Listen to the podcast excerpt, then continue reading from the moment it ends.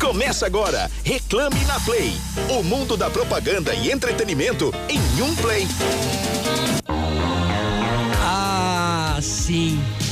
Aqui estamos nós. Quem? Quem vem ouvindo aqui um Take My Breath Away? Que beleza. E Mônica Salgado, fala, fala. Eu tô no meu coração. Não é? Top Gun, Top Qua- Gun. quase chorei. Não é, Emerson Quase Souza? chorei. Nosso Tom Cruise aqui do, do Quase do chorei. Reclame na Play, certo? Estamos começando nessa levada romântica, nessa levada é, é, quando você saudosista, saudosista, certo? Aqui estamos nós, mais um Reclame na Play, o nosso 16 Reclame na Play, sempre comigo Felipe Solari, Mônica Salgado e Emerson Souza, sempre recebendo dois convidados super especiais. Hoje não vai ser diferente. E aí, pra você acompanhar, assistir a gente é o seguinte, ó. Pode ouvir a gente na rádio e pode assistir a gente no Facebook, no YouTube. É só entrar nas redes sociais do programa Reclame, porque vocês já vão ver a performance que está acontecendo na nossa frente aqui, em uma das, das nossas janelinhas do programa, tá bom? Entra lá que dá pra assistir tudo, beleza? Ó, aqui é o programa que traz pra vocês todas as novidades da semana, mundo do entretenimento, mercado, publicidade, tudo isso você encontra aqui, certo? Manda também é, o WhatsApp, daqui a pouco a gente vai passar o número pra vocês e entre nas redes sociais. Mônica Salgado, como estamos? Ainda emocionada com a, com a Take My Breath Away? Muito emocionada, um pouco chateada, porque sinto que nosso convidado quer concorrer com o meu mega loiro, mas tudo bem. tá a gente já ganhando, viu? chega. E tá ganhando, é Desculpa verdade. falar, mas tá ganhando, mãe. Boa noite, Fê. Boa noite, Emerson. Boa noite a todos vocês que nos escutam. Que nos assistem também pelas redes sociais. Eu fico sempre muito feliz às terças-feiras. Porque é aquele dia que a gente se arruma, aquele dia que a gente sai de casa, que a gente socializa, que a gente dá risada. Porque basicamente todos os outros dias da semana, um pouquinho desanimadinhos. Não, e duas né? horinhas depois acabou, né? Já volta pra jaula de Já, novo. já né? voltamos pra jaula. São, os meus dias têm sido assim, intermináveis sequências de zoom, zoom, zoom, entra em zoom, sai em zoom. E aí eu tava tão. Semana passada eu tava tão cansada depois de um dia de reuniões de Zoom que eu fui, inclusive, fazer uma pesquisa sobre o efeito do Zoom das nossas vidas. Mais precisamente sobre o efeito da overdose de Zoom nas nossas vidas. E eu descobri que isso, inclusive, tem um nome. Foi cunhado um nome para esse mal moderno que se chama Zoom Fatigue. Ou fadiga de Zoom. Maravilhoso. E que faz todo sentido, porque a gente tem um cansaço é, é, é muito grande se a gente fica olhando, obviamente, por grandes períodos para a tela. Sim. E a gente tem um cansaço, olha que curioso, de olhar para nossa própria imagem. É. é o efeito espelho. Faz sentido. Se olhar, se criticar, se analisar, uma coisa que demanda uma energia grande. E olha que, segunda outra coisa muito curiosa, a gente também tem uma sobrecarga não verbal. Porque quando a gen- a gente tem a sobrecarga verbal, a gente está falando, a, a auditiva de escutar, mas quando a gente não está ao vivo em cores do lado da pessoa, a gente tende a sobrecarregar no gestual. Concordo. E isso cansa demais. Com certeza. Tem toda uma Zoom etiqueta. fatigue. Tem toda uma etiqueta, né, no Zoom também, assim, esperar o outro falar. A gente aplica um pouco essa etiqueta aqui. Sim. Porque a gente faz as nossas, nosso programa um pouco. Demanda pelo mais Zoom. atenção ainda, né? Do que a gente tem esse esforço todo? A gente pode dizer que, que fazer zoom é um, é um tipo um exercício aeróbico, será? Conta como malhação? Pô, é a esteira do nosso dia a dia, né? Eu acho que sim. Boa, boa. Agora, será que para leoninos narcisistas como Emerson, por exemplo, essa coisa de ficar olhando para a própria imagem durante as chamadas de Zoom é uma coisa positiva? Não, ele adora. Olha, boa. Alimenta o seu Boa ego? noite. Boa noite, segunda melhor loira da noite. Boa noite. Nem vou tentar competir. Mônica. Boa noite, Felipe. Boa noite, nossos entrevistados que a gente vai apresentar já já. Boa noite, todo mundo que tá acompanhando a gente em casa, no arroba programa Reclame, no Twitter, no LinkedIn, no Facebook ou arroba PlayFM também. Sejam muito bem-vindos e na rádio também PlayFM. Sejam muito bem-vindos. Eu separei duas notícias rapidinhas aqui para antes da gente da gente apresentar os nossos entrevistados. Um, o primeiro assunto é um que tem totalmente a ver com, com o que a gente vai falar hoje que é o seguinte: influenciador digital seria talvez a profissão do futuro. A atuação de profissionais de conteúdo autônomo já ocupa a sexta posição como profissão em alta em 2021, com crescimento de 74% na área de 2019 para 2020, como mostram dados divulgados pelo LinkedIn. Tal aumento também pode ser considerado pelo fato do alto consumo de vídeos no Brasil e vale salientar que o vídeo é a principal mídia usada pelos influencers. A gente tem um aqui hoje que vai falar, vai explicar pra gente isso aí, né? Segundo o levantamento da Cantar Ibope, 99% dos internautas, sendo 80% dos brasileiros, assistiram vídeo, vídeos online gratuitos em 2020. Então, ou seja, é, as marcas estão aí, tá todo mundo gerando conteúdo, se não tá aqui, tá no. Se não tá gerando conteúdo, conteúdo agora é porque tá em algum, algum reality show famoso por aí. E se não tá, e se tá lá, às vezes tá saindo também, vai E voltar não deixa de estar produzindo conteúdo Exato. quando você tá dentro do, do reality. Exato, né? exato. Só que não tá produzindo no seu canal. Até tem, né? Tem administradores de canais. Que a gente vai até perguntar aqui pra esse pessoal. né? É, quem, quem movimenta isso daí. E a segunda notícia é a movimentação de contas, né? A Coca-Cola anuncia a parceria com a agência Lema, que é responsável pelo brand PR das marcas da empresa no país. Desde o final do ano passado, a agência tem sido responsável pelo planejamento e desenvolvimento de ações estratégicas de PR para todas as marcas da companhia, como Coca-Cola, Fanta, Sprite, Quat, Leão, Del Valle, Capô, Ades e Cristal. Então um abraço aí para os sócios diretores Leandro Matu- Matula, sei lá como que chama. Estudei Matuja, estudei Matuja. com ele, estudei É. com ele na PUC. Letícia Zione e o Guilherme Maia. Agora vamos apresentar Venceu nossos na amigos. vida, Lê. Parabéns. Virou Poder, notícia. Poder. Virou notícia junto à Coca-Cola, hein? E Bora a- lá. E a, a Mônica frequentava a ruazinha lá na frente da PUC, que tem os barzinhos e Eu tal? era uma estudante extremamente CDF. Entendi. Mas é filho da PUC. Muito de vez em quando eu Ali, ousava atravessar a rua. Uma sexta-feira, né? Me esbaldar. É, e se a gente soubesse que em 2021 estaríamos assim, teríamos aproveitado Teria se mais, né? esbaldado tão mais. Com certeza. Pessoal, participa com a gente hoje aqui no programa, manda o WhatsApp pra gente no número da Play 11 999 936 451 11 999 936 451 que Emerson Souza vai ler a participação de vocês e é nesse clima de Take My Breath Away, lembrando Top Gun, inclusive Top Gun 2 também, o filme mais recente. Tá chegando. Atualizado que tá chegando aí, certo? Vamos aos nossos convidados da noite, mais do que especiais. Va- valendo pra vocês entrarem lá e assistirem, assistirem os nossos convidados. Emerson Souza, por favor. É isso aí. É, o nosso primeiro convidado da noite é, é a personificação das palavras carisma e espontaneidade. Quem, se você tiver no YouTube, você tá vendo agora como ele é carismático até de costas. Com seus vídeos de humor, ele conquistou um público fiel de quase 3 milhões de seguidores no Instagram. O conteúdo produzido por ele durante a, a quarentena foram. O, o conteúdo foi inesquecível. Aliás, tá reverberando aí em tudo que é lugar. Com direito a perucas, danças e dublagens, ele fez com que as risadas se tornassem parte do dia a dia das pessoas. Então, se preparem para dar boas risadas hoje no Reclame na Play. Recebam aqui ela, Lucas Guedes. Maravilhosa! Entrada triunfal. Vitaminada. Eu falei que eu ia fazer uma entrada principal. Lógico, e fez, inesquecível. aqui, obrigado pelo convite. É o quê? Inesquecível sua entrada triunfal, pô. Entrou pros anais da história do Reclame. tá parecendo certamente. aquele- É, e tá, e tá com aquele, e tá com aquele delay lá de. Sim, o Vanderlei. Vanderlei. É isso mesmo. Mas tô muito feliz de estar aqui, obrigado pelo convite. Eu amo vocês, eu amo estar aqui nessa casa, de que eu, já é a segunda vez que eu participo. Na, na rádio aqui é a primeira, mas o Reclame já é a minha segunda vez. Eu fiquei muito feliz quando eu recebi o convite, e óbvio que eu aceitei, né? Tô aqui hoje, bonita pra vocês. Boa, boa. Linda e loira. Vamos conversar bastante. Quem mais tá com a gente, hein, Mônica? Essa nossa segunda convidada, ela é futurista. Aí você se pergunta, seria ela astróloga? Concorrente de Emerson Ixi, Souza? será? Taróloga, sensitiva, vidente? Olha, sensitiva e vidente talvez, faz sentido. Afinal, eu amo a performance do Lucas. Continua, Lucas, que tá ótimo. É, bom, afinal, ela tem sim que usar a sensibilidade e visão para estudar o mercado mapeadado, se debruçar sobre pesquisas e ler os hábitos de consumo da sociedade para transformar isso tudo em soluções espertas de varejo para os seus clientes. Ela é expert em visual merchandising, é curadora de tendências de varejo, sabe tudo de varejo de experiência e design de loja física, é consultora, palestrante, colunista da revista Bazar e fundadora da Vimer. A Vimer é uma- é empresa que começou fazendo VM para as lojas e hoje é uma das principais consultorias de retail experience do país. Bem-vinda, Camila Salek. Boa, Camila! Musa. Muito obrigada, gente. Parabéns. Opa. Nem vou falar mais nada, vou ficar só escutando a Mônica fazer a apresentação aqui. A apresentação dela já tá no passado. gente, Que delícia. Você que é do futuro, né?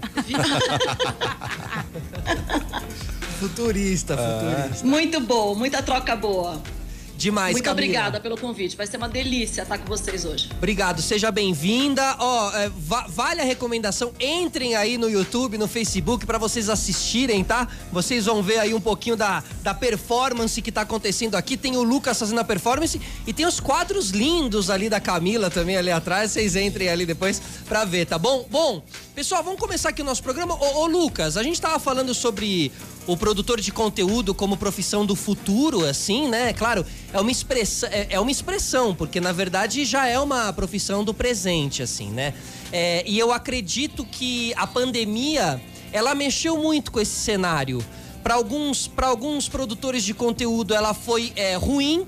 E para outros produtores de conteúdo ela foi boa, ela potencializou. Alguns cresceram e alguns caíram durante a pandemia. Como é que você fez? Para você, eu acredito que potencializou. E, e- e- como você trabalhou dentro da pandemia essa criação de conteúdos? Bem-vindo, Lucas. É, então, eu sempre falo isso pra, pra galera, assim, né? Porque teve gente que soube utilizar, entre aspas, a pandemia, né? Tipo assim, putz, o que, que eu vou fazer agora? O que, que eu pensei? O que, que eu vou fazer agora pra me sentir útil dentro de casa, trancado, né? Porque teve o começo, aí a gente ficou trancado por sete meses dentro de casa, assim, no começo da pandemia, sem sair e não surtar. Eu falei assim, o que, que eu vou fazer usando essas ferramentas, assim, pra não ficar mal, né? Então, o que eu pensei? Comecei a criar conteúdo. Eu morei junto com a GK, né? No começo da pandemia. Eu morei junto com ela. Então, nós, ela morava sozinha e eu morava sozinha. Então, eu deixei meu apartamento, fui morar com ela. Não sou nada bobo. Fui, eu fui ficar na casa dela porque era cobertura, né? Ali na Avenida Paulista era uma linda cobertura.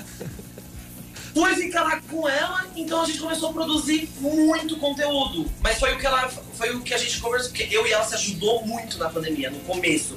O começo foi bem rock and roll assim pra gente. Hoje esse rock and roll assim, mas se a gente não soubesse usar aquilo, eu não estaria feito, tá fazendo nada, né? Porque eu, primeiro que eu falei assim, eu vou usar essa ferramenta, que era o Instagram na época, o Instagram e o TikTok, pra, me, pra eu ficar bem. Então, quando eu, eu, eu fazia os conteúdos, eu ficava bem porque eu recebia feedback de pessoas que eu também estava ajudando do outro lado da tela. Então, quem soube usar essa ferramenta, assim como eu, GK e outros influenciadores que usaram pra ficar bem e ajudar outras pessoas, a gente conseguiu, porque, ó, minha filha, não foi fácil não. Imagina. Moni? Mas com uma amiga com cobertura fica sempre tudo mais tranquilo, mais suave, né? Camisinha, é... nossa, tanta pergunta pra te fazer. Camisinha? Condom? Tem... Nossa, que Só pra ter infeliz. essa noção. né? Extremamente infeliz. intimidade, né? É, Aquela tipo- coisa assim. Vamos de Cami, que tá mais digno. É, tem o babado nos conteúdos que você tem gerado no, no perfil da Vimer. Tem muitas coisas bacanas que eu quero te perguntar sobre, mas eu quero começar te perguntando o seguinte: a, pandemia acelerou muito o processo de digitalização, né? da- da- do processo de vendas, né? Que ainda engatinhava no Brasil. Então, obviamente que tem todo esse buzz em torno da conveniência dos e-commerces. É uma delícia você comprar e você receber quase que imediatamente na tua casa. Tem a possibilidade também de produzir sob demanda, que é uma coisa que é boa para a cadeia, é boa para o meio ambiente, né? Para o mercado de moda especificamente é muito bom. Mas o que a gente vê na prática hoje é que apesar de todo esse buzz em torno das soluções digitais de, de compra e venda, é, especialmente no mercado de luxo, existe uma valorização muito grande do espaço físico, sobretudo nos países que já passaram pela fase mais aguda da pandemia. Então, você postou recentemente um retrofit da loja da Louis Vuitton em Tóquio, que virou assim um, um grande hub assim cultural, né, da, da marca com venda, com café, com chocolate, com serviço, com tudo. É, o espaço físico ele ainda é o melhor caminho para conexão com o consumidor. Como é que você analisa o espaço físico nesse cenário pós-pandemia? Putz, Mônica, você sabe que, que essa é uma discussão que a gente sempre é, passa por ela. E, e, assim, na, na minha cabeça isso é muito claro. Quando eu olho para o ambiente físico, eu vejo um espaço que nitidamente é um espaço que conecta pessoas com marcas, né? E aí, contra isso, não há argumentos, porque você está com pessoas ali diretamente conectadas com a sua marca e uma possibilidade incrível de conseguir desenvolver um bom trabalho, um médio trabalho ou um trabalho ruim. Eu acho que esse processo pandêmico que nós estamos vivendo agora, principalmente quando a gente olha com essa lente do varejo, é, ele realmente acelerou alguns processos, mas ele acelerou uma coisa que é, é muito importante para a gente que trabalha com esse segmento, é o entendimento que não é um mundo físico e um mundo digital, mas um universo que, que atua em conjunto. Eu acho que tem várias é, é, é potencialidades dentro de cada um desses mundos que transforma a nossa experiência como consumidor numa coisa muito melhor para a gente viver.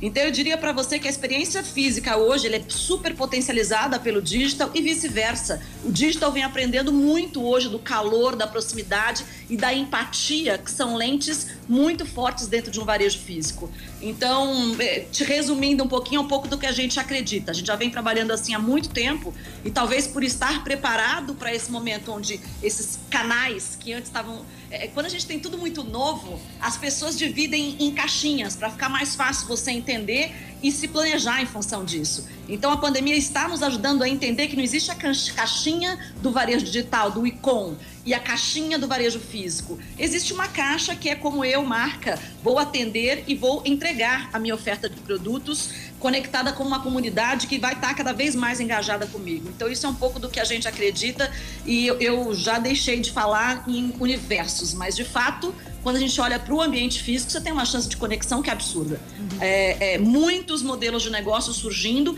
durante o período pandêmico e, e, e sensacionais, focados em experiência, né? É, acho que a pandemia acelerou toda essa criatividade dentro disso tudo. Como integrar, né? Porque as lojas. Eu passei pelo Oscar Freire vindo pra cá assim e tava uma cidade fantasma. E é muito louco você pensar.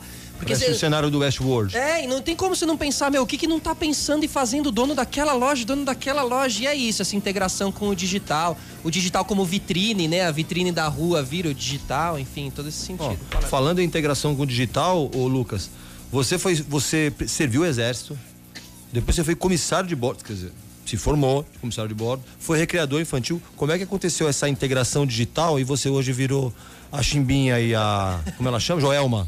Igual falou o Avelino, o Avelino Carlos Soares falou aqui no Facebook. Ué, tá imitando a Joelma? Como foi essa transição? Ou essa transação? Gente, na verdade, eu comprei essa peruca aqui pra imitar a Luísa Sonza. Eu usava essa peruca aqui pra, pra imitar porque ela tinha um cabelo grandão. Então toda vez que eu, eu usava essa peruca era pra divulgar alguma música dela. Amigo, né? Hum. Então eu acabava, tipo, ajudando ela. Mas na verdade, eu acertei na. Eu imaginei a Ana Luísa e acertei na Maria. na Elma Ramalho. Chão de giz. Ficou meio. Mas tem um quê de é, Guerreiro assim, também. Né, Ele nem sabe quem é. Tem, tem amigo. tudo. Deixa aqui, eu te falar. É você sabe quem é Cid Guerreiro? A música Shakira. Não, mas eu concordei. Deve é, ser alguém com esse cabelo. Justo, justo. Ele compôs umas músicas da, da Xuxa, hein? Só pra falar. Hilarie é do. É, do, é mesmo? É, é mesmo? É verdade. Desculpa, tô Não sabia também. É cultura pop. Hilarie é dele. Então manda, manda, manda ver. Emerson? Então, então, então conta pra gente como foi, como foi essa transição aí da, você passou por essas profissões todas, chegou a amamentar e depois virou influenciador. Como foi isso? Foi, oh, eu, eu, eu, confesso que foi um rolê difícil, hein? Porque como eu antes, quando eu saí da escola, eu tava em, em fase de exército, sabe? 18 anos, aí tem que se apresentar no quartel e tananã. Então eu fiz, eu fiquei seis meses dentro de um, do, do, quartel. Eu saía pra, pra, pra ver meus pais. Não cheguei a usar farda, mas eu fiquei fazendo muito teste lá dentro. E os caras me pegaram, tipo assim, ele tem porte, a gente vai ficar com ele.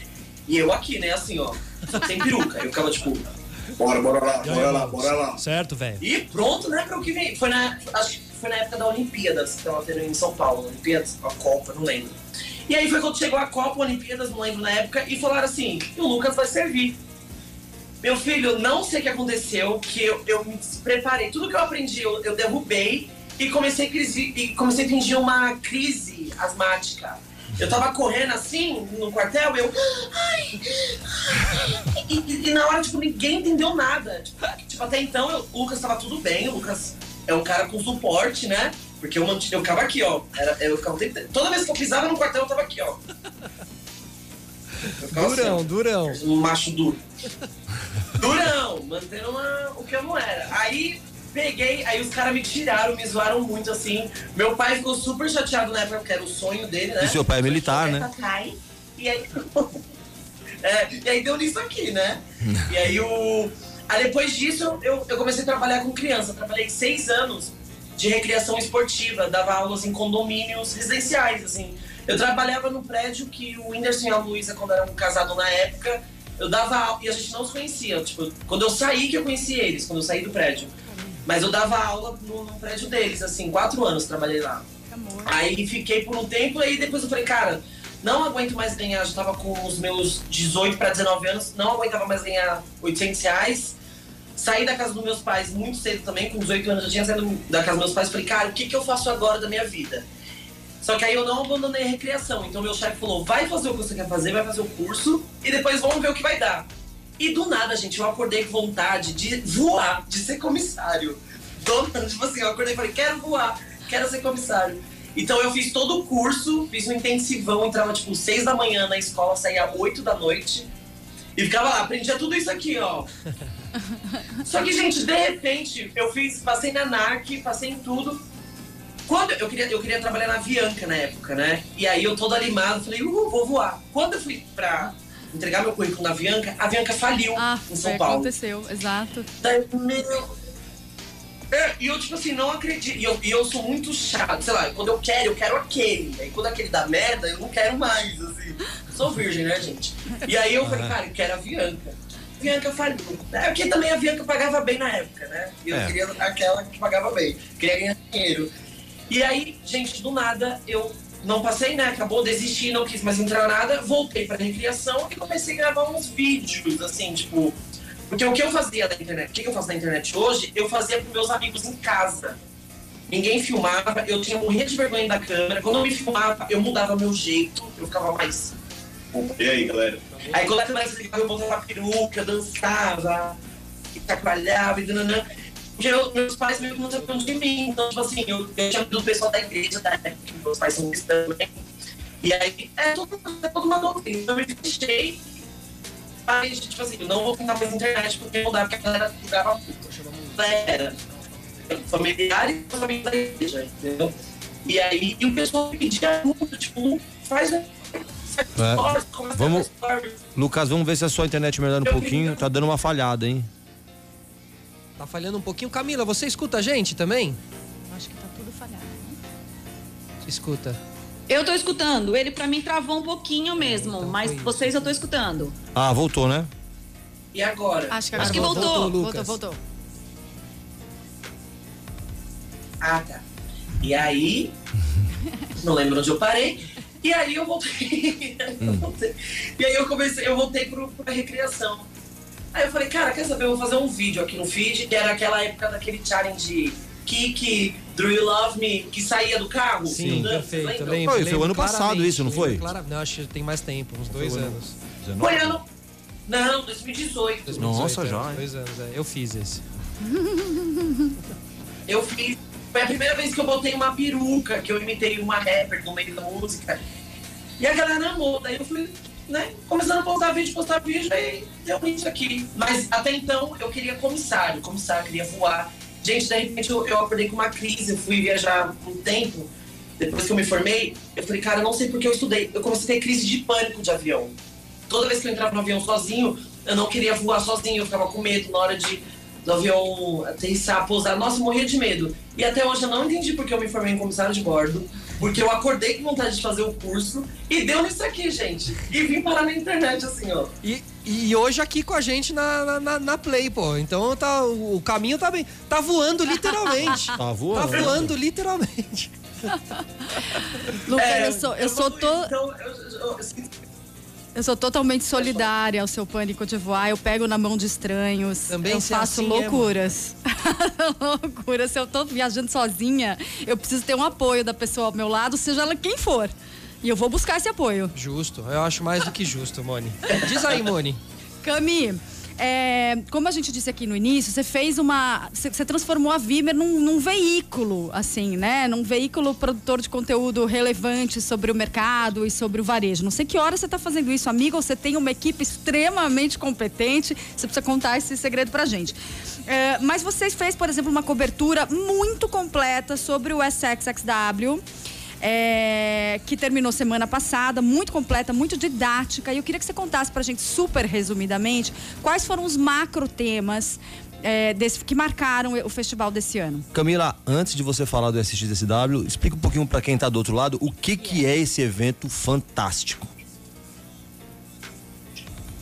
Boa, boa, porque é um evento que mexe muito, muito comigo. Então tá, tá fácil eu explicar. É, o, o SXSW é talvez hoje um dos maiores festivais de inovação que, que existe, que acontece no mundo. Na minha opinião, é o melhor, eu gosto muito. É uma oportunidade incrível da gente se conectar com pessoas que você, primeiro, não teria acesso no dia a dia é, você tem várias maneiras de acessar essas pessoas, não só escutando essas pessoas palestrando, falando ou participando de talks, mas é, é marcando horários para uma mentoria individual ou mentoria coletiva. Então, assim, é bárbaro para a troca, tanto em bastidores quanto com as pessoas que estão apresentando.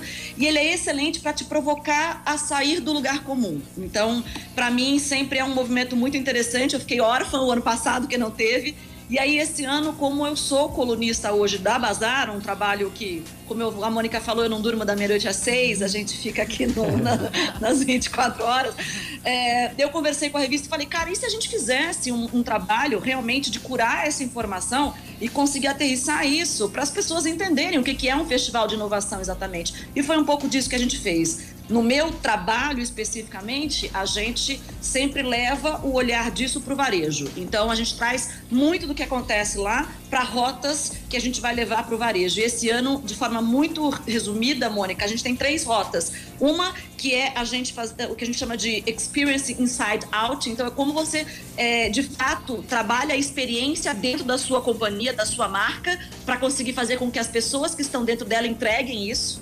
É, um outro é o, o, o network, a, a, experiência social hoje ela está super fragmentada. Então, um dos tópicos que foram muito discutidos e a gente está trazendo para o varejo é como é que a gente cria um network da experiência social. E aí tem vários pontos muito interessantes nesse sentido, porque tem muitas frentes para a gente conseguir olhar hoje quando a gente fala em experiência social. E o terceiro ponto é a geração fluida, né? Então, independente de falar de faixa etária, de gênero, o, o nosso terceiro tópico que a gente está trazendo para o varejo brasileiro é essa, essa, essa como é que a gente fala de fluidez e fluidez em vários sentidos, não só de gênero, uh, mas uh, ah, eu vou antecipar muita coisa que depois eu vou contar, então eu não vou, não vou falar muitos detalhes hoje, mas basicamente a, a gente trata aí como a gente pode ser uma melhor empresa e lidar. O Felipe falou em criatividade, por exemplo. Um dos temas mais relevantes esse ano no SXSW foi criatividade. E como é que a gente trabalha com, com a fluidez do pensamento é, para catapultar ações criativas. Então, esse é um ponto que para mim mexeu muito comigo. Boa, Cami. Legal, deixa eu só só só complementar aqui, SXSW é um evento que acontece anualmente no Texas e é um evento que reúne música, na, na, na, versão física tem mais de duas mil apresentações musicais, tem um festival de humor lá dentro, tem um festival de educação. Por exemplo, inovação e tecnologia é muito falado. Ele fica, essa, o evento acontece em Austin, no Texas, que é uma, uma cidade totalmente voltada para inovação, cheio, é um campus, a cidade é um campus no meio do deserto, assim, a coisa mais linda.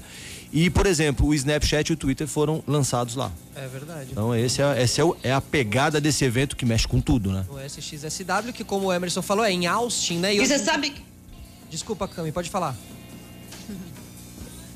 Não, não, eu ia só complementar o que o Emerson estava falando, que esse ano uma das grandes curiosidades era entender como que um festival de inovação tão importante como o, o festival do SX, que sempre aconteceu fisicamente em Austin, nunca saiu dali, é, iria transportar para esse mundo digital essa experiência que você acabou de dizer, é. de música, de... Gente, a gente ia para o piano bar no final do Sim, dia para se encontrar e discutir o que estava rolando.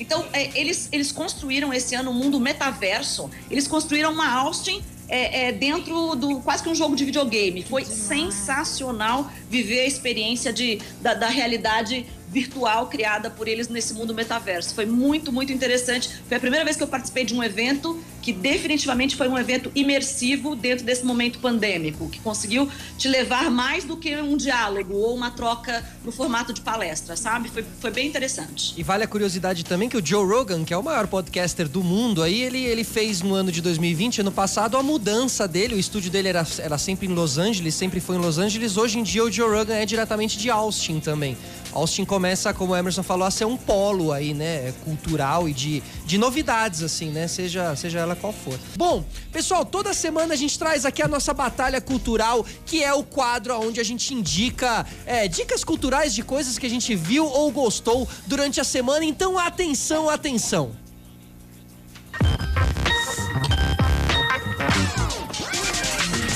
Sim, sim, sim, batalha cultural. Já vou avisando, Lucas, Camila, cada um vai dar uma dica. Vocês escolhem aí qual vocês apertariam o play, tá certo? Aqui no Reclame na Play. Mônica Salgado, sua dica da semana. Minha dica é uma série muito legal do Netflix. Ó, oh, que original. nunca, quase nunca falo sobre série do Netflix. É uma, mas essa é especial porque ela chama The One. É uma série que basicamente lança a seguinte pergunta: e se houvesse, Felipe ah. Solari, uma pessoa no mundo perfeita para você? Que fosse seu match ideal. Certo. Só uma, no mundo inteiro. Ah. Fosse aquela pessoa que imediatamente é, daria, é, daria esse pá. É, e se um aplicativo criasse por uma, criado por uma dupla de cientistas, muito mais moderno desses, do que esses Tinders da vida, fosse a ferramenta para você descobrir quem em toda a população mundial é o seu The One, a sua cara Eu não metade. dormiria uma noite até achar essa é pessoa. É isso que tá acontecendo com a humanidade. Eu tô há 39 anos nesse aplicativo e ainda não consegui. nesse aplicativo chamado Vida. Isso, né? Bom, essa série britânica de amor, drama, ficção científica conta a história dessa ambiciosa pesquisadora de DNA que vai ficando bem malignazinha ao longo da série, muito fria calculista, e que cria essa empresa que começa a revolucionar o mundo dos relacionamentos, como as pessoas se conectam, como as pessoas se conhecem, os casamentos se mantêm ou não. E, obviamente, nem sempre há final feliz para os casais. Claro. E o resto é spoiler. The One, Netflix, oito, é, oito episodinhos ótimo entretenimento para o seu feriadão. Loucura, é quando o algoritmo começa a dizer com quem você tem que.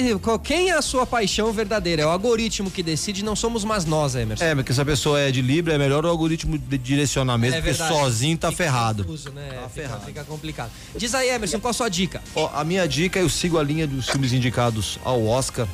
É um filme indicado a, a, na categoria de melhor roteiro adaptado. É um filme indiano que segue uma linha de quem quer ser o milionário no sentido de mostrar uma Índia pobre, onde dificilmente você consegue emergir. Se você nasce numa das castas pobres lá, você tá fadado a morrer da mesma maneira e ser um serviçal e tal. E o filme, ele fica calcado em cima da história do Balram Hawaii, o, o personagem que é do Adash Gourav, e a sua ascensão meteórica na sociedade. Então o cara começa a contar essa história, ele não por acaso de vez em quando ele traça um paralelo com com com quem quer ser o milionário, mas tentando fazer uma antítese, mostrando o lado contrário, é que não tem sorte não.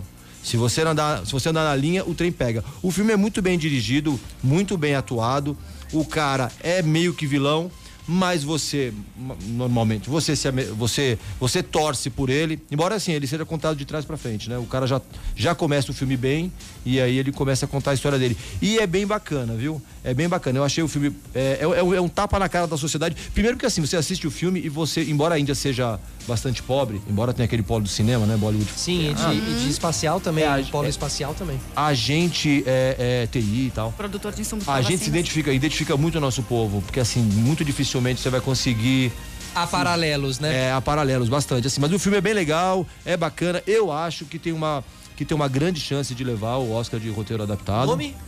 É o Tigre Branco. O Tigre Branco, certo. Tem no Netflix, assistam lá, bem bacana, bem legal.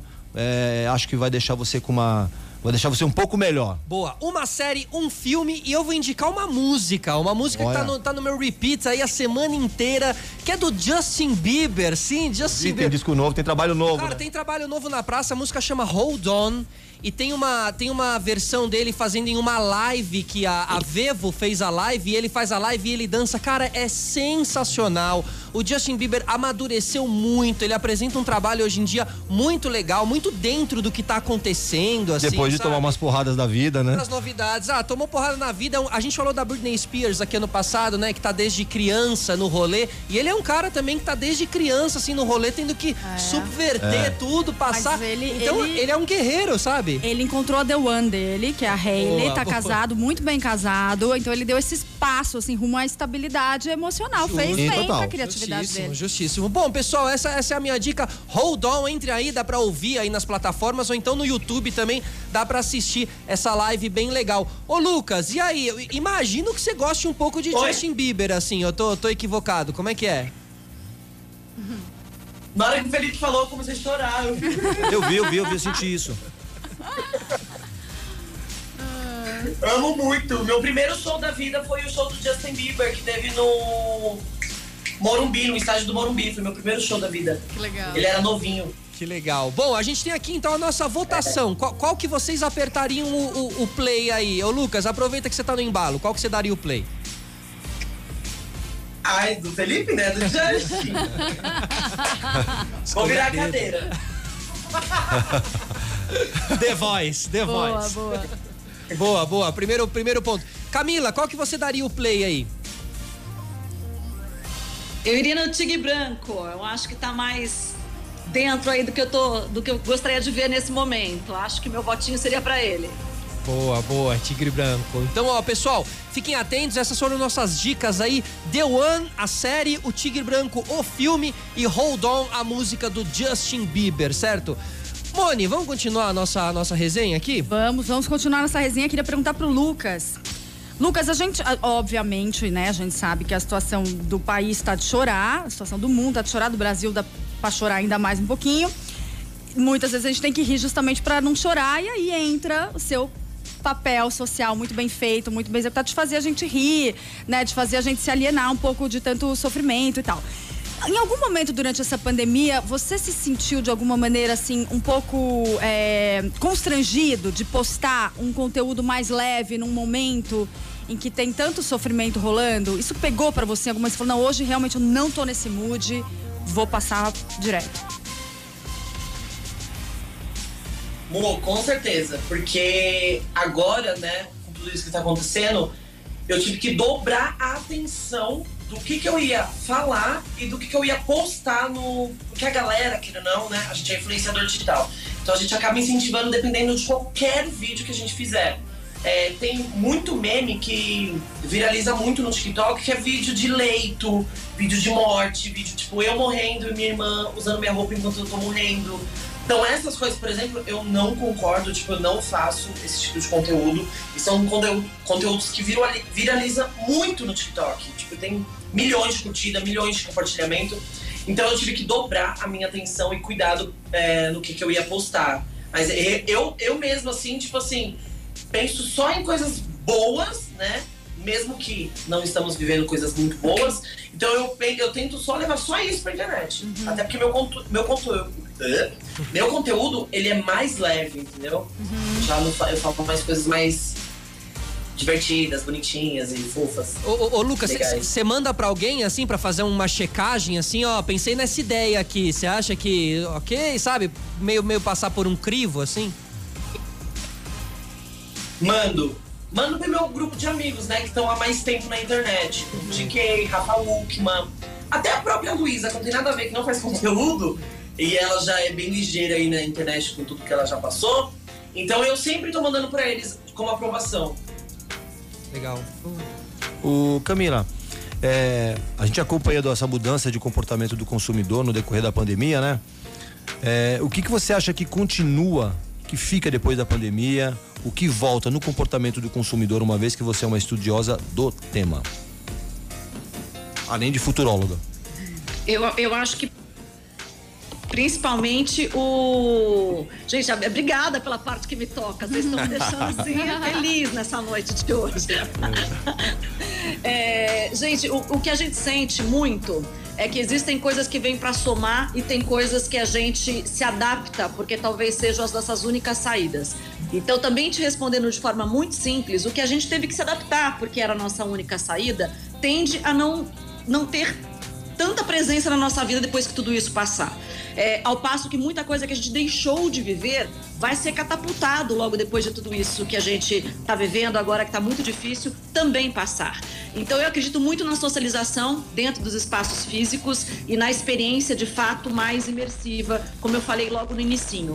É, eu tenho certeza que as pessoas que hoje estão indo para lojas, eu não sei se vocês sabem disso, mas diminuiu muito a quantidade de pessoas, claro, que estão indo Sim. hoje num shopping center fisicamente. Só que por incrível que pareça, as pessoas estão indo para comprar. Uhum. Então aumentou muito o ticket médio das marcas. Faz as sentido. pessoas estão vendendo, as marcas estão vendendo mais, muito mais para um número menor de pessoas. Claro. Então as pessoas que estão indo para as lojas, elas vão para comprar, não necessariamente para viver uma experiência agradável, gostosa, como em muitos casos isso acontecia antes, né? Então eu vejo muito um movimento das marcas se preparando para esse momento de retorno. O que eu vou oferecer dentro desse meu espaço social depois de tudo isso que passar? E vejo também elementos que nos trouxeram conveniência e comodidade ficando. Então, assim, é, quando, eu, quando eu entro em algumas discussões e as pessoas falam, não, o boom do e-commerce, o boom da venda, o boom de... Gente, é o único jeito de comprar. De novo, tá tudo fechado, né? Então a gente só consegue comprar por, pelo dedinho, por dispositivos portáteis. É claro que vai ter um boom, a gente não tem outro jeito de consumir agora. A partir do momento que a gente tenha escolhas novamente, essa só vai ser mais uma escolha. Então, um pouco diferente do que muita gente vem pregando no mercado, eu acho que essa grande é, é, avalanche é, é de canais digitais, ela, ela veio, claro, para ficar, mas de uma forma que vai ser mais branda, não do, da maneira como está acontecendo agora. É, e aí as marcas estão cada vez mais se preparando para isso. Né? Hoje é muito difícil, por exemplo, você comprar numa marca e olhar lá dizendo que você vai levar 15 dias para receber um produto. É. Hello, gente. Exato. 15 dias para receber um produto do momento que você decide comprar é uma coisa completamente sem noção no mundo que a gente está vivendo hoje. Então, se eu tiver como opção, por exemplo, comprar agora e retirar hoje à tarde Sim. na loja que fica a 2 km da minha casa, pode ser que eu opte por essa, por essa, por esse tipo de compra. Então, eu vejo muito essa mixagem que eu falei para vocês ficando como um elemento de junção desses, desses dois mundos que passam a ser um, um, um mundo só. Não, tem, tem, tem uns serviços que chegam a ser surreais. Você compra um negócio na internet, que às vezes é uma coisa meio eletrônica e chega assim. No dia no, seguinte. No dia seguinte. Mercado sabe? Livre. Eu já cheguei é, a comprar à noite, assim, tipo 9 horas da noite, no Mercado outro dia, livre, 10 gente. da manhã. Vai te Mercado entregar amanhã é e tal, e ele, e ele é. te entrega, né? É e legal essa observação também de que o shopping deixa de ser um pouquinho a praia do paulista, né? Que todo mundo fala. O shopping como passeio, né? Acaba sendo uma coisa mais objetiva mesmo. O shopping como, como momento, compra. É. é. é. Ó, só pra fechar aqui, ó. Hoje, né? É, pode falar, Camila. Pode falar, Camila. Hoje, hoje, só complementando, a, a, a Mônica falou, neste momento, porque é, é, a gente não tem muita opção. Então, assim, em função da segurança e do que a gente precisa preservar hoje, ele é, é ele é um, uma, quase uma necessidade, né? Ele não é o nosso momento social, passeio.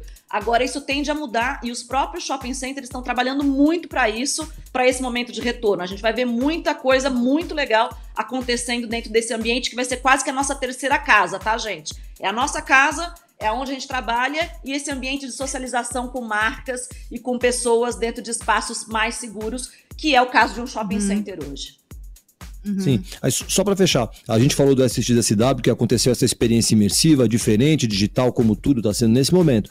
Mas você acredita que, por exemplo, no próximo ano, assim que a gente tiver é, a, a, vacina, ah, todo mundo vacinado e tal, você acredita que as pessoas vão optar por continuar nesse formato digital. E eu tô aproveitando porque assim, o Rogério Pimenta falou aqui no, no, no Facebook, ó, que ele fala lá de Itacoatiara, no Amazonas, que é onde acontece o maior festival de música da região e que esse ano vai ser todo online também. Então você acredita que no ano que vem, tendo opção, continua foco forte no digital ou você acha que as pessoas falam assim, pelo amor de Deus, quero sair de casa, tchau, fui? Eu acho que é o pelo amor de Deus, quero sair de casa, fui. Porém, se eu sou o SXSW, eu faria um híbrido. Porque o SX esse ano deu acesso à informação a muita gente que não poderia pagar por uma viagem caríssima em Austin. Você sabe os valores das diárias dos hotéis. Bom, é, é um absurdo hoje você ir para um festival de inovação como o Festival de Austin. Então, sinceramente, se eu sou, se eu tenho um modelo desse de negócios, como um festival de música, uh, eu, eu posso. Hoje, gente, tem shows acontecendo no mundo metaverso dentro de jogos e shows excelentes. Teve, teve uma palestra, por exemplo, no SXSW, que foi do, do, do Lil Nas X, falando do, do, do, evento que ele fez no Roblox, que é uma plataforma super pouco conhecida aqui no Brasil, porque são muitos jovenzinhos que jogam, minhas filhas jogam o tempo todo e são viciadas, mas vai aí de 8 a uns 14 anos, é, 33 milhões de pessoas conectadas ao mesmo tempo. Ele deu um pau no show do Fortnite o ano passado, uh, que aconteceu Scott. sendo feito por um outro rapper. Então, é, assim, Travis pelo Travis Scott. Então, é, e que foi sensacional e que a gente ficou assustado quando viu. Aí de repente a gente consegue 12 milhões com Travis Scott e 33 milhões agora no Roblox, quase ninguém sabia que existia. Então acho que é muito interessante mais uma vez a gente entender que existem potencialidades que possam ser exploradas. Eu, com certeza, estaria no ambiente físico, mas eu acho que muita gente pode ter acesso à informação, acesso a um lançamento mundial de uma música, por exemplo, através de uma plataforma que seja mais imersiva e digital. É, É, não, não vai retroceder, né? Eu acho que as coisas vêm se somar, né? Os modelos híbridos vieram pra ficar. E Isso é muito futurista, meu. Você colocar uma live de um show musical dentro do joguinho live online que os moleques estão jogando. Você tá juntando... multitelas, Nossa né? senhora. Black Mirror. Agora, Lucas, E com os streamers, né, Felipe? Exatamente, participando e fazem cada Os um gerando... streamers ainda, assim, cada um além gerando de- seu vídeo. Exato. Exatamente. Além de você estar lá, viver essa experiência online, você tem gente que está streamando isso para mais um monte de outras pessoas que estão acompanhando fora da plataforma, por YouTube, por exemplo. É, é muito bacana acompanhar esse movimento, gente. Progressão geométrica, né? Criolo na Twitch. Ô, ô, Lucas, a gente tava falando sobre. A gente está falando sobre criatividade. E aí, é, eu sempre me pergunto, os criadores de conteúdo que têm essa, essa necessidade de, de ter, uma, ter uma periodicidade né, de produção, ter um volume de produção grande para alimentar suas redes. Como eles alimentam esse processo criativo. E daí eu tava vendo é, uma entrevista do Porchat, do Fábio Porchat, e ele falando que ele estava com uma crise muito grande de criatividade, ele pensa, ele sempre partia do seguinte ponto de, de partia do ponto de partida, que era o que me irrita. Pra criar as sketches, pra ter as ideias. Então ele falou: o que, que tá me irritando hoje? O que, que me tirou do sério hoje? O que, que me irritou essa semana? E isso era sempre um ponto de partida pra ele criar as sketches pro Porta. É, como é que você tem as suas ideias? Você tem ideias do nada? Você anota? Você se inspira? Você senta e fala: agora eu vou criar, vai ter que sair um vídeo daqui e eu não levanto enquanto eu não sair. Como é o teu processo? É, eu sou exatamente assim. Eu não, eu não levanto quando não faço esse vídeo. Mas é, o meu são dois, né? Eu me inspiro muito em outras pessoas que fazem conteúdo e eu também dublo muito, né? Então o que, que eu faço? Eu entro no YouTube, pesquiso todos os memes, desde os antigos até os atuais, e dublo esses memes, né? Por isso que eu uso peruca, coloco uma roupa, faço du- é, dublagens longas, né? Esses dias eu dublei o, a série do do Rafa Portugal com a Samantha Schmutz lá. Então, de Schmutz, não sei falar sobre o nome dela. Schmutz, é. pra Vocês entenderem. E, é, isso aí. Então, tipo assim, eu, eu me inspiro bastante em pessoas, óbvio, né? Tipo, o TikTok tem muita inspiração. Mas no meu caso também acontece de. Eu tô no carro, essas coisas acontecem muito do nada. Tipo assim, eu tô conversando aqui agora, de repente uma frase que eu falei, eu consigo construir um vídeo. Tipo assim, é coisa, as, as mesmas coisas acontecem, tipo assim, eu tô no banheiro, aí tô lá fazendo número dois lá, sentado. Aí eu pego o papel, o papel cai de um jeito que. Tananã. São assim, sabe, essas coisas que acontecem toda vez natural. Então eu faço muito os dois, assim, eu, eu me inspiro e também crio nessa parte de estar em casa, na rua, ou dentro do Uber, no carro. Coisas assim, ó, cotidianas, né? Essas essas coisas acontecem sempre do nada. Como? Coisas cotidianas, né? Coisas cotidianas, é isso? Resumindo, né? Coisas cotidianas. E assim que eu fico fazendo vídeo, assim, ó. Tem um pouco a ver, o Emerson fez uma live ontem falando sobre inspiração, né? Em que, em que ponto a inspiração vira cópia ou homenagem, ou até que ponto você pode se inspirar no trabalho de alguém que você admira e colocar o seu toque muito especial. Como é que funciona isso pra você, Lucas? Até onde vai a inspiração? Você pode se inspirar, por exemplo, num conteúdo que tá viralizado no TikTok, reproduzir isso à sua maneira, isso é legítimo, isso é ok? E quando fazem com você, você fica puto? Como você lida com isso? É, isso acontece sempre. Não tem como falar que não acontece, porque isso sempre acontece. No TikTok, é onde vem a maioria das minhas inspirações, que são vídeos de meme que acontecem com as pessoas, eu dublo os memes e refaço memes.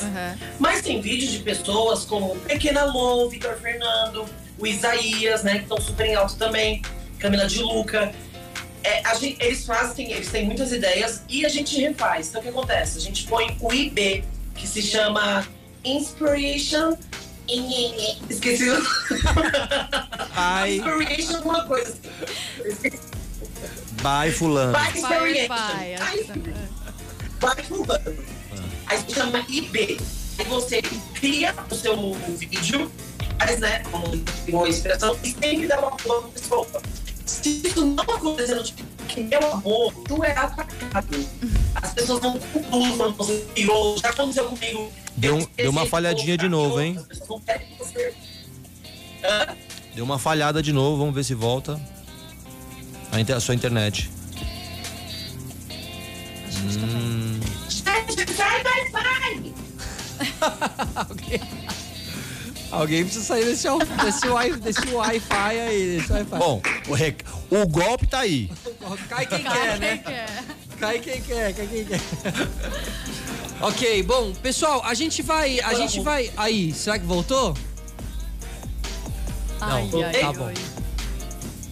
Não voltou, amigo. Não voltou, não voltou. Tá bom, vamos, vamos, vamos tocar aqui. Vamos fazer o seguinte, ó. Vou chamar um quadro aqui pra gente entender um pouquinho mais dos nossos convidados. Já que a gente tem mais uma meia hora aí de conversa, assim a gente já antecipa, entende um pouquinho sobre eles e continua o nosso papo e o nosso rolê. Então, atenção, atenção, Zé. Cadê? A culpa é das estrelas?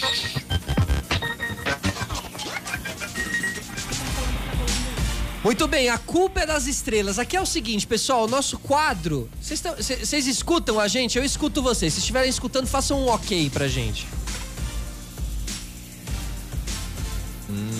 É, Brasil. E aí, hein, Tô Emerson? escutando vocês, mas tá travado. É, tá, tá, tá um pouco atrasado. A gente tá com problema, com problema na conexão. Tamo com. Bom, Seguimos? vamos ver o que tá acontecendo. Então vamos lá. Então a gente vai falar um pouquinho. é, vamos abrir aqui pra gente falar um pouquinho como o signo de vocês interfere no, no comportamento, em como vocês lidam com as pessoas, em como as pessoas lidam com vocês, como vocês traumatizam as pessoas, que a gente vai falar mais especificamente do signo de Virgem daqui a pouco, né? Que é um signo que realmente traumatiza as pessoas. Mas vamos começar com a Camila falando, que é sagitariana, né? Falando um pouco como é que você se sente. O Sagitário é um, é um signo que ele é meio gente, né? Meio cavalo, adora dar coice, né? Você se sente. Camila, você se sente meio agressiva, meio. De ver, tô falando sério, tô falando sério. Você é o signo que é um pouco briguento, acredita e segue em frente, um pouco despendido, mas às vezes também, assim como de vez em quando é muito legal abre a porta, às vezes fecha no pé. Você já traumatizou alguém por causa com esse signo aí também, não? Como é que, como é que você acha que o teu horóscopo contribui na sua vida? Menino, você sabe que eu não sei nada desses lados voltados a, a, enfim, o quanto o, o, o meu horóscopo, o quanto data Interfere. do meu nascimento influencia na minha vida. Nunca fui olhar muito pra isso. Mas é, eu tenho esse lado assim um pouco agressivo, um pouco sem. é, claro que a vida já me ajudou bastante e hoje é, eu tenho um pouco de, de, de aparas, principalmente para lidar com, com pessoas e com o dia a dia. Mas é, já fui muito mais. Opa! Opa! É, Sagitariano é um signo Hoje que adora a que eu- Eu liberdade. me considero uma pessoa melhorada. É, adora a liberdade, adora ser Muito. dona do, do seu Vai nariz. falando, vai falando. É, adora fazer o que você quiser, mas se sentir que alguém tá interferindo, te atrapalhando, geralmente é, rola um coicezinho aí pra, pra você poder valorizar essa parte meio cavalo que você tem no seu signo, né? Mas que bom que você tá em franca evolução. Ó, não sei se chega a ser um coicezinho. Mas eu, eu sou uma pessoa bem direta, então eu não fico, se eu preciso fazer alguma coisa ou falar alguma coisa, dificilmente eu vá pelas beiradinhas pra Sim. conseguir chegar no, no miolo do- desse bolo que precisa ser cortado, sabe? Então eu diria pra você que eu geralmente sou uma pessoa bem direta. E isso, às vezes, mesmo que com toda educação, pode deixar as pessoas de uma certa maneira. é, chateadas, vai, vamos chamar dessa. Nunca, nunca tive muitos problemas em relação a isso, não, mas já tive que repensar a minha forma de falar por algumas vezes. E apesar de ser uma pessoa bem direta, tive que aprender a comer pelas beiradas também para conseguir chegar até onde eu precisava. Então acho que faz parte de um processo, Nada né? como a vivência. Nada na como vida. a, a experiência faz isso também pela gente, né? Aí, chegando aqui no Lucas, né, que é do signo de Virgem, que ele mesmo reclamou ainda há pouco. Lucas, o que que antes de você surtar os outros, como é que você se sente? Porque eu sei que o virginiano se se ele se controla muito, ele vive tentando se organizar o tempo inteiro. Então, às vezes, quando ele é chato pro outro, pra ele já tá vivendo um inferno, já tá tipo 450 graus. Como é que você vive com esse virgem dentro de você? Olha, eu sou virgem com acidente em Sagitário. hum, E eu sou mais Sagitário do que virgem. Mas eu não sou pra tudo, não. Eu, eu, na verdade, eu odeio patada. E foi o que ela falou, eu sou muito direto também. Eu tenho que tomar muito cuidado com o que eu falo, porque às vezes eu falo na lata, assim, muitas pessoas ficam chateadas. Mas esse meu lado virgem, eu não tenho. Por exemplo, eu sou muito organizado, eu tenho toque. Eu Sim. odeio que mexe nas minhas roupas. As únicas brigas que eu vou ter com meus amigos é pegar minha roupa emprestada e mexer nas minhas perucas. Sim. Ô, ô, ô, ô, ô, Como é, como é que você faria no, no reality show? Você, você entraria no, no reality show? Não entraria. Não, entraria, mas assim. E eu mexendo na sua Ai, eu não sei o que aconteceu. não, ia com certeza alguém ia, alguém ia pegar minha roupa confundindo. E lá e eu não vou conseguir. Eu não consigo. Eu não consigo vestir um personagem por muito tempo. Tipo assim, às, às vezes eu. Tipo, até na internet, às vezes eu brinco, eu não tô bem, às vezes eu tenho que fazer stories. Eu não consigo. Aí então minha máscara cai muito rápido assim, ó. Aí, aí realmente solta, assim, ó. Mas aí eu fico bravo. Mas você acha Tipo que é assim, depende, tipo assim, ah, eu não consigo. você acha que é bater os 97 ponto no 98, quanto era? Quanto foi? O recorde da Carol 99, Conká. 99. Você acha que você tem potencial pra desbancar Ai, com não. Não! Não, né, gente? Não. Não, Deus me livre, pelo amor de Deus. Não chega nesse nível, gente, pelo amor de Deus. Ele tem Eu uma sou cara só de legal, ursinho. porém só. As pessoas me chamam de panda. É, tá vendo? Um ursinho carinhoso. Panda do bem, panda é um ursinho que tá quase acabando, né? Tá em extinção, exatamente. Vamos proteger os pandas. ô, ô, Cami, a gente tá vivendo um boom da coisa do live streaming, né? Que é o live shop, o live commerce, que eu sei que é um assunto que você domina. Inclusive, você foi a primeira pessoa a me falar sobre isso. A gente teve uma longa conversa sobre isso. E a gente tá vendo de tudo, né? Porque é é isso, o mercado, as marcas estão descobrindo esse formato. Então a gente tá vendo desde estruturas mais caseiras, que é muito legal, estruturas caseiras, eh, live shops sem, sem script, né? Que são mais, mais fluidas mais to- propositadamente toscas e funcionam assim, e grandes estruturas, né? Como se fossem programas de TV, com apresentação musical, mil coisas. Quais são os, ingredientes, na sua opinião, para uma live de sucesso e que grandes cases você tem visto aqui no Brasil? Assim, marcas que você citaria como estão arrasando nesse quesito? Ai, que pergunta de um milhão de dólares! É, eu super acredito em live commerce. Então, assim, já te respondo de cara, você já sabe disso. A gente realmente teve um jantar nosso que a gente conversou bastante sobre isso, né? Eu acho que o, que o live commerce ele é um formato que ele traz de volta aquela venda um para um. Sem que você necessariamente esteja presente no espaço físico. Então, você é, é, consegue fazer uma venda até personalizada, se for o caso. Você pode trabalhar com live commerce com grupos fechados, com grupos que tenham os mesmos interesses. É, você imagina, sei lá, uma pessoa que está grávida hoje, que precisa fazer um enxoval de uma criança. Ter a possibilidade de ter um live commerce com uma marca infantil, por exemplo, onde do lado de lá você tem um profissional expert para te ajudar numa escolha, num momento, por exemplo, de uma primeira montagem de um enxoval, é sensacional. Então eu diria para você que a live commerce, para mim, é, e acho que existem dois momentos diferentes, porque muito do que a gente vê no Brasil são lives de entretenimento, que até vendem.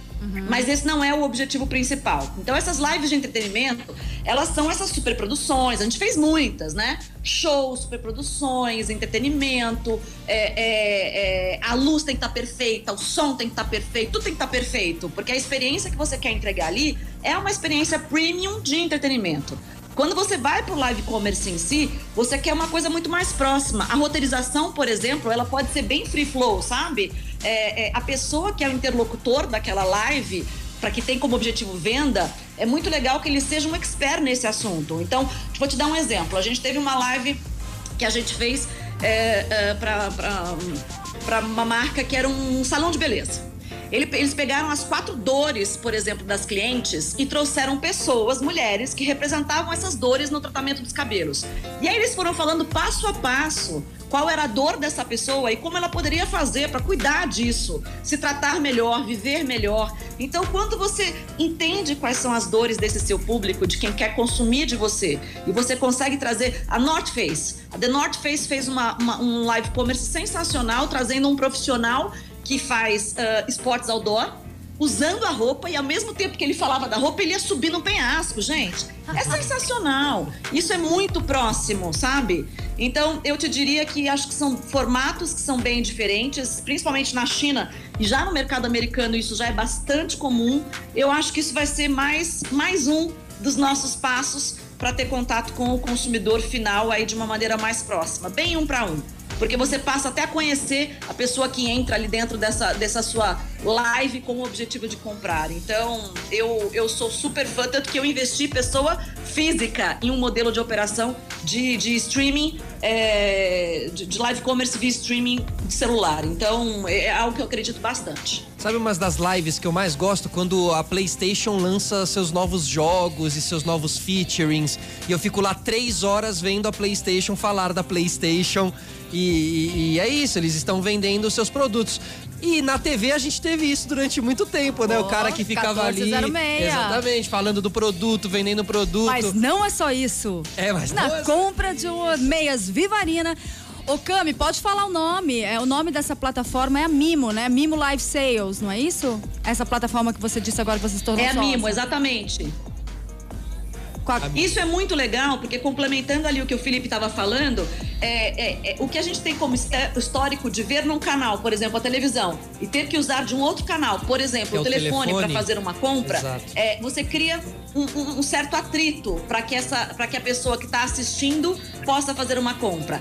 A- a- o, o live streaming, principalmente, que é um formato de live commerce pelo celular, o mais bacana disso é que na tela, eu tô falando com vocês, se você quisesse comprar esse quadro que tá aqui atrás, no caso, aqui atrás, você QR poderia estar comprando agora, porque ele apareceria aqui embaixo.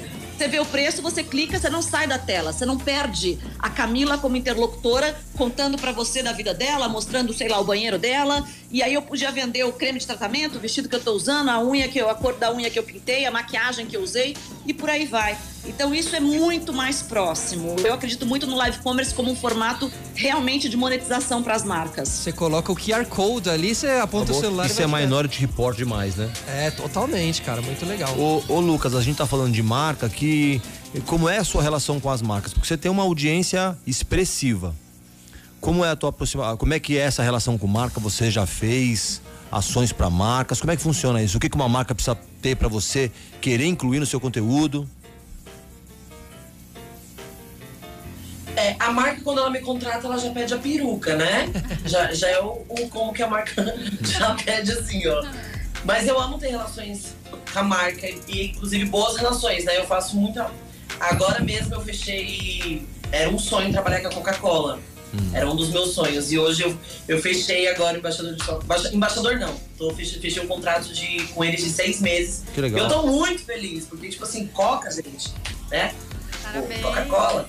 E aí eu tenho, é, eu tenho um relacionamento muito bem todas, com todas as marcas que me contratam. Eu lembro até hoje da minha primeira marca que me contratou, que foi a 99 Táxi. E até hoje tô com eles. Então, tipo assim, não tem muito esse negócio de competição, aí se não pode, se você fizer, se não pode. Porque eu, eu evito muito fechar muito contrato, né? Porque senão você acaba não fazendo outras marcas. E como eu gosto de estar trabalhando com todas as marcas, aí eu faço um acordo bem legal. Mas eu amo, me dou bem com todas as marcas. Ah, que legal. Não, e tem que ter essa relação. Ô, Lucas, vou te trazer uma curiosidade aqui, ó. Sabia que ontem, dia 29 de março, era criada, né? É um, fato histórico, não foi ontem, dia 29 de março, mas em uma data como ontem era criada a Coca-Cola. Em princípio, ela foi inventada pelo farmacêutico John Pettenberg. E em 29 de março de 1886, ela era um remédio, uma mistura de folhas de coca e sementes de cola, que resultava em um analgésico para dor de cabeça, aliviar as náuseas. E o, e o copo de coca era vendido a 5 centavos, 5 é, cents. E quando a bebida ficou famosa, dois advogados compraram a empresa por apenas 2.300 dólares e fizeram com que a Coca-Cola chegasse a todo mundo, tornando-se a The Coca-Cola Company e também contratando o Lucas por seis meses agora, certo, Lucas? Que é quando a Coca-Cola chegou no seu auge, né? Coca-Cola chegou no auge. Olha, eu aqui tô tentando há 16 programas esse patrocínio de Coca e ainda não consegui, eu acho galera. que é um patrocínio e eu que não tô sabendo aqui, viu? Publi fake, publi fake. Não. E a Mônica tá bebendo essa coca desde que começou o programa. Amigo, Ela eu tô bebe essa- tentando. Eu tô tentando há 16 programas, não tive a mesma sorte que você. É verdade. Vamos falar, isso daí é gin. Eu não queria dizer não, tá? coca, ó. É, é um, é um gin trans. Gin cola, gin cola. Ô, ô, Lucas, deixa eu te perguntar uma coisa. Você, recentemente, não tão recentemente assim, você, tem, bom, tem muitos famosos que usam as redes sociais para fazer desabafos, às vezes acusações, lavagem de roupa suja, Adoro. algumas coisas que a gente acompanha Adoro. igual novela. A gente finge que torce o nariz, mas a gente tá sempre ali para ver os próximos capítulos. E você, certa vez, o ano passado, se não me engano, você revelou que você tinha terminado um namoro de quatro anos. Certo? Você estava super emocionado, bonitinho e tal.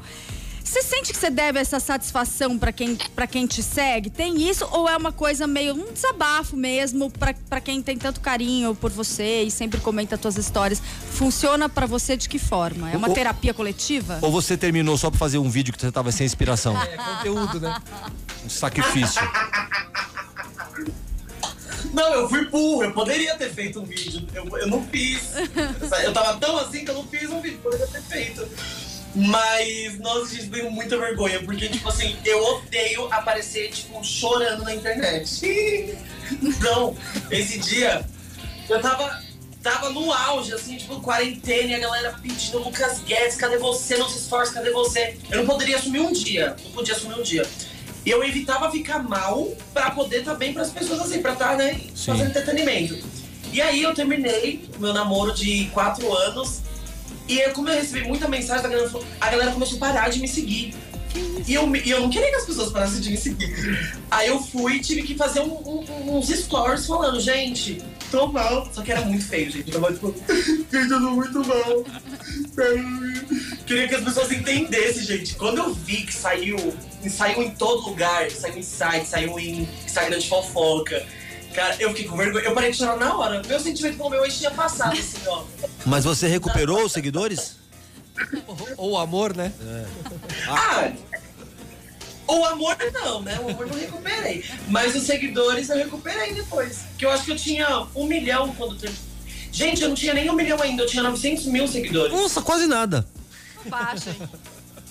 Foi em junho, foi em junho do ano passado, em julho do ano passado. Eu tinha, eu tinha 900 só. Mas mesmo assim, fico com vergonha. É que ninguém, ninguém, ninguém é bonito chorando, né, gente? Realmente, o choro humano é uma coisa que dá uma constrangida. Ma- Mas eu acho que com máscara dá pra chorar. Com máscara eu acho que passa bem, tranquilo. Tá tudo sujo ali na máscara. É. Ô, ô, ô, Camila, como é que você vê. Camila, deixa eu aproveitar aqui esse gancho que a gente tá falando. Como é que você vê a- a Como é que você chora? Como é que você chora, Camila? Por favor. Sabendo que você sabe fazer a pessoa chorar através do coice. E você? Você chora tranquilo? Você fica desfigurada? Não, não fica desfigurada chorando? Eu sou péssima chorando, porque eu tento não chorar. Sim. O pior, a pior pessoa que chora é a que tenta não chorar. Que aí você fica assim. Aí você, quando você olha, é uma desgraça. Então é melhor você chorar de uma vez. É melhor você descarregar, chorar, que fica mais bonito. Do que Justo, tentar não chorar. Tá. Como é que você vê, Camila, a, a relação. A ver que a gente vê que na, na pandemia as marcas se aproximaram ainda mais dos influenciadores e para algumas se tornou um dos únicos canais de comunicação, assim, de aproximação com o público. Como é que você vê a escolha que as marcas fazem? E especialmente é, quando acontece um problema. As marcas todas abandonam, como a gente viu aí com a Carol Conká e outras mais. Mas você não vê uma responsabilidade da marca também em continuar com essa pessoa? Porque fica, parece que parece que o influenciador não é um ser humano também. Como é que você vê essa relação e marca influenciador, inclusive na hora dos problemas? Você sabe que esse é um, é um- é um negócio que anda muito em discussão agora dentro de todas as marcas, sabe? É, eu realmente acho que quando as marcas contratam influenciadores e contratam é, para o que eu acho que é o mais adequado, tá? Com um processo aonde você pretende minimamente construir uma história. Acredito que seja o caso, por exemplo, do Lucas agora com a, com a Coca-Cola. Não é, um, não é uma coisa, não é um one shot, não é uma ação. Ele vai trabalhar seis meses minimamente com uma marca. Então, eu- a construção de um processo eu acho que é algo muito importante é, a ser desenvolvido entre ambas as partes. E acho que tanto o lado do influenciador que está representando essa marca tem que estar muito conectado com a marca que ele decidiu representar, e por outro lado, a marca tem que estar muito ciente da escolha que ela está fazendo, porque quando você faz um casamento e minimamente você é, pretende construir uma história em cima desse casamento, eu acho que ele tem que ter pelo menos um começo, um meio e um fim. Então, é, te respondendo, eu prefiro, a gente, é, não é o nosso foco de trabalho, porque nós não contratamos diretamente os influenciadores para as ações das marcas, mas toda vez que a gente constrói uma história com um influenciador, a gente tenta construir uma história que tenha continuidade, para que ela não seja uma, uma ação de ocasião, porque aí eu acho que ambos os lados perdem muito. Perde a pessoa que participou daquilo, porque aquilo não tem conexão nenhuma com o dia a dia dela, e perde a marca por um outro lado pelo mesmo motivo. Então, não é o nosso formato de escolha, mas é algo que acontece muito no mercado. Muitas marcas, em função de ganhar visibilidade, elas têm trabalhos que são específicos, né? Um jobzinho aqui, um jobzinho ali. Acho que principalmente os grandes influenciadores estão fazendo isso é, cada vez menos, mas é, existe bastante no nosso mercado ainda e existe espaço para isso. Então, enquanto existir quem faz, enquanto existir espaço de quem compra, vai acontecer e nós vamos ver muitos casos ainda é, no, no, no, futuro próximo e médio, na minha opinião. Mas não, não, não, é o que a gente acredite, por exemplo. E Camila, você falando isso assim, né? Agora há pouco você falou sobre as lives também, sobre a venda de um produto e tal. Eu acredito que na hora de fazer essa live é melhor a empresa chamar ali para apresentar uma pessoa que seja, né, um influenciador que é realmente consumidor daquilo, sabe tudo, vai falar com paixão, vai falar com propriedade, né? Agora eu queria te fazer uma pergunta, Camila, e, e, e até o Lucas também é, depois queria ouvir ele assim. Você como influenciador, você busca uma marca para te pagar para você falar sobre aquela marca. E a marca busca uma pessoa que realmente usa aquele produto. Só que como você mostrar no seu dia a dia que você usa aquele produto, se você se coloca num lugar como influenciador do tipo assim, ah, só faço postagem de um produto se for pago. Entende o que eu quero dizer? Assim, ou seja, tem um momento de fazer um post pago, onde a empresa tá com você, mas também tem muito momento de você mostrar para os teus seguidores qual é a marca que você gosta, porque às vezes a marca pode acabar se aproximando é, de você pela sua verdade, assim, né? Cam, ca, é, Cami, Cami, é, quem fa, alô? Quem fa, alô, Lucas? Não, Lucas, deixa eu ouvir você e depois a Camila. Fala, fala primeiro, Lucas. É, eu, eu tava pensando nisso, exatamente nessa pergunta que você fez, porque eu, eu costumo sempre usar, quando a marca me contrata, tipo assim, isso aqui é uma marca, tá? Da Proof.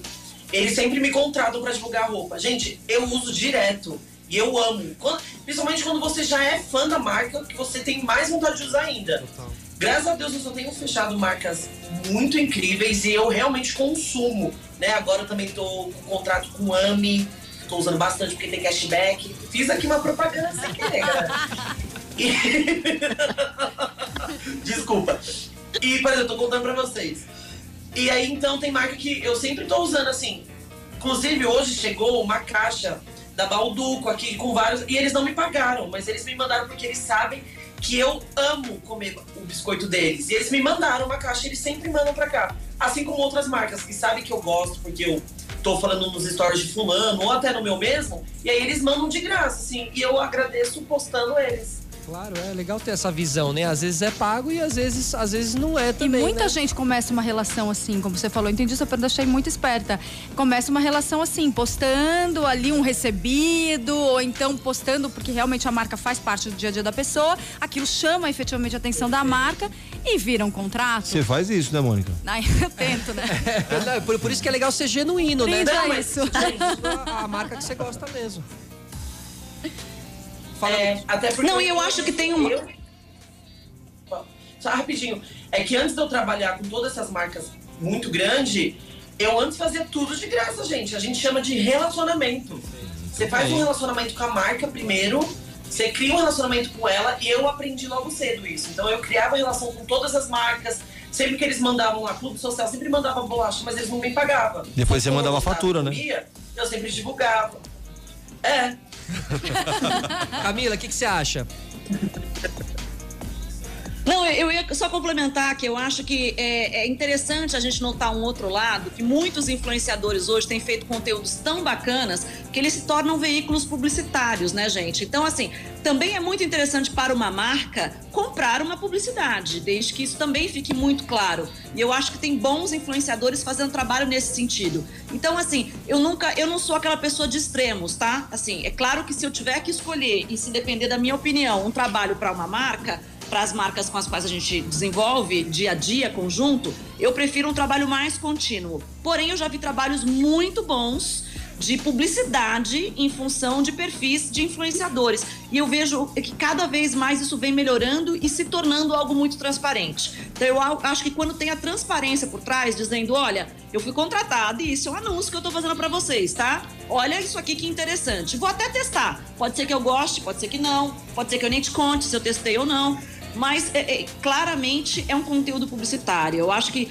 é, é os influenciadores hoje, quando eles têm um trabalho de entrega de conteúdo, a gente precisa muito analisar essa história uh, que vem por trás, que é uh, uma nova publicidade, né? Assim como uh, nós temos canais aí, que são os nossos canais tradicionais, temos influenciadores que são grandes veículos de publicidade hoje.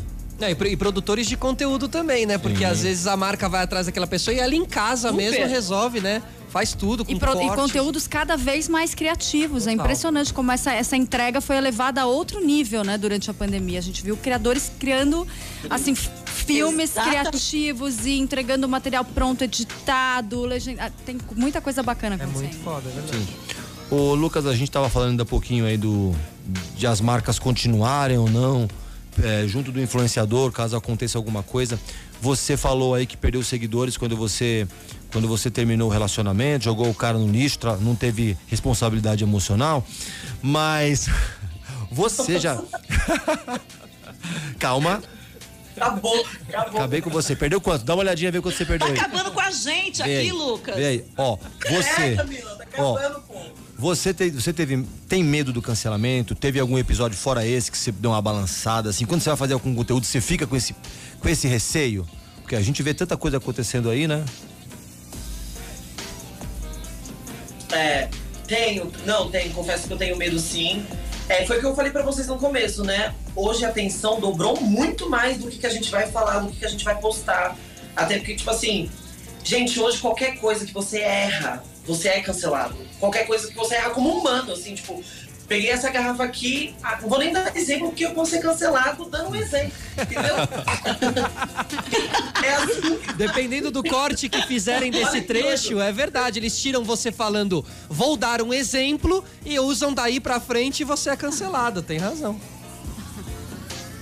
Gente, é exatamente isso. É exatamente isso que eu fiz agora, é o que acontece. Por isso que. E eu pensei sobre. Eu ia realmente dar um exemplo. Daí quando veio o exemplo na minha cabeça, eu falei, cara, nem vou dar, porque aí corta isso. E aí que cansa, porque a pessoa não quer saber como que foi, se tem começo, se tem corte. Ela vai te cancelar, entendeu? Você o pessoal tem... tá em casa, gente. O pessoal tá em casa. É. Você tem uma lista aí de assuntos proibidos? Você assim, ah, isso, isso e isso. Hum... Tipo, nesses assu esses é, assuntos esses eu não que toco não, porque esses assuntos vão, vão é. vai gerar cancelamento, assim. Você tem uma uma lista assim de checklist aí? É, não tem. Pode falar aquela é, expressão. Não, não, não, ninguém aqui fala, todo mundo é politicamente correto. E, aqui. e ele não pode falar também, porque senão ele vai ser cancelado. Mas você tem, né? Então tá. Ah, muito bem. Não, lista. lista anotada eu não tenho. Uhum. Mas na minha cabeça, óbvio que, tipo assim, eu não, eu não anoto nada. Tipo, de, ai, não vou falar isso, não falar isso. Claro. Mas, tipo assim, eu não entendo muito sobre política, feminismo, é, sobre raça, essas coisas assim, eu evito falar porque eu não estudei e eu não sei. Então eu, eu literalmente não falo sobre. Nunca, me, nunca falei sobre nosso presidente, nada assim, nada, nada, nada, nada. Porque eu não sei, porque eu não estudei e também não, não, tava, não, tava, não tenho tanto interesse sobre o assunto. Mas é óbvio que eu, eu procuro sempre, né? Como eu vou evoluindo, então eu procuro sempre, tipo, agora. Esses dias mesmo eu tive que gravar um vídeo para falar sobre o LGBT a mais aí, né? Que eu, tá vendo? Agora quase fui cancelado. Posso ser cancelado porque não soube o resto do LGBT. Pelo amor, qualquer coisa é a internet que falhou. Me perdoem aí. Qualquer coisa a internet falhou. Foi uma minoria. Pra... É, é, é, Falhou. Nessas horas é que eu acho, eu acho mais justo é, o pessoal ser chamado de produtor de conteúdo do que de influenciador, porque influenciador atribui um a pessoa grande, né? um, re, um, peso enorme, assim, porque, olha, a responsabilidade de um influenciador ser criativo, ser profissional e ser perfeito. Porque, tipo assim, ele Apenas. não pode errar, entendeu? Ah. Então é, é, é, é legal Nossa, a gente ouvir os, os influenciadores, né, né, né, Lucas? Falou tudo, falou tudo, tudo, tudo. Até porque, tipo assim, por conta desse travamento que você acaba sendo que você não pode ser você 100%. Exato. Tipo, assim, as pessoas falam, ah, você é você 100%? Eu falo, não. Porque, tipo, eu queria me expressar mais. Tem muita gente que não me conhece. Eu tenho um jeito de brincar muito, tipo assim, zoar muito meus amigos. Só que isso eu não faço na internet, porque tem gente que pode ver isso como maldade, pode ver isso como qualquer coisa. Então, tipo assim, não somos. Infelizmente, a gente não é, porque as pessoas que colocam uma bata é onde você pode ser. Porque até então, eu sempre falo isso. Eu falo pros meus seguidores, eu falo, galera, eu não sou perfeito. Tipo assim, ó, que eu não sou perfeito, eu sou igual a vocês, eu sofro, eu choro, eu tenho problema, eu tenho conta pra pagar, meu nome quase foi sujo, sujo esses dias, que eu esqueci de pagar a conta. Acontece, uai. Tá vendo? Não esqueçam de pagar as suas contas, tá bom? Não se esqueçam. Tá pagando as contas certinho? É, o, é o trauma do boleto, né? É o trauma do boleto. Boleto Eu dá mais depois- medo que cancelamento. Depois É. que eu entrei no programa Reclame, que eu tô ganhando uma fortuna. Não, e eu não atraso mais nenhuma conta. Exatamente. E a gente Amém. precisa encerrar aqui o nosso programa também, porque, porque aqui a, a Play precisa pagar as contas e continuar girando a nossa programação, tá bom? Lembrando que toda terça-feira, a partir das sete e meia da noite, a gente tá sempre aqui levando o melhor do mundo do entretenimento pra vocês, tá bom? Lucas Guedes, super obrigado pela presença. A gente adora o seu trabalho, continuaremos acompanhando, tá? Gente, eu que agradeço pelo convite. Vocês são demais, amei conhecer vocês. Obrigado de verdade pelo convite. Eu tô muito feliz porque eu amo participar, eu amo conversar, eu amo contar um pouco mais da minha história. E aqui vocês abrem porta pra isso. Então eu agradeço. Camila também, prazer te conhecer. Obrigado, gente. Boa, Lucas. Um dia a gente recebe ao vivo aqui quando tudo voltar ao normal. Camila, obrigado, viu? Obrigada, gente. Também um super prazer. Que delícia, que bate-papo gostoso, passou voando. E muito bom conhecer o Lucas por detrás da minha, da minha tela de celular. Tô em outra tela ainda, mas olha, você me ajudou muito nessa pandemia em vários momentos. Que delícia te, te conhecer um pouquinho mais. Obrigada pelo convite, tá, gente? Demais, gente. Obrigado. Mone, boa Obrigada, semana. obrigada, meninas. Obrigada, Cami. Obrigada, Lucas. Prazer enorme, viu? Beijo grande pra vocês. Emerson. É isso, muito obrigado vocês dois. Desculpa alguma brincadeira aí do Felipe, sabe? Aham. Uma pessoa boa, mas às vezes é mal Sei. interpretado. Sei, sei. Quero agradecer a toda a equipe da Bandeirante. Passa do ponto. Ah, passa, mas, Ariano, é, né? mas é pessoa ótima, viu? Só que tem essa patologia astral chamada Precisa Ares, do, né? do espelho do- da, da série lá na, na Mônica. lá. Mas obrigado vocês, obrigado a toda a equipe da, da Play FM que ajuda a gente a colocar o rádio aqui sempre no ar. O pessoal da Lab 3, Roger Garcia, diretor, Allen Nins, que cuida do casting. é, o, a, a Rafa Brito, que cuida do roteiro. Eu quero agradecer a Pamela da Lu Barbosa Assessoria, que ajudou a gente a trazer o Lucas aqui. E parabenizar a Aline Vergeiro, que acaba de assumir a diretoria comercial aqui da TV Bandeirantes. Um abraço para todo mundo que acompanhou a gente no digital. E semana que vem tem mais. Valeu, rapaziada. Um grande beijo pra quem é de beijo, abraço pra quem é de abraço e tchau! Tchau, tchau. Você ouviu Reclame na Play.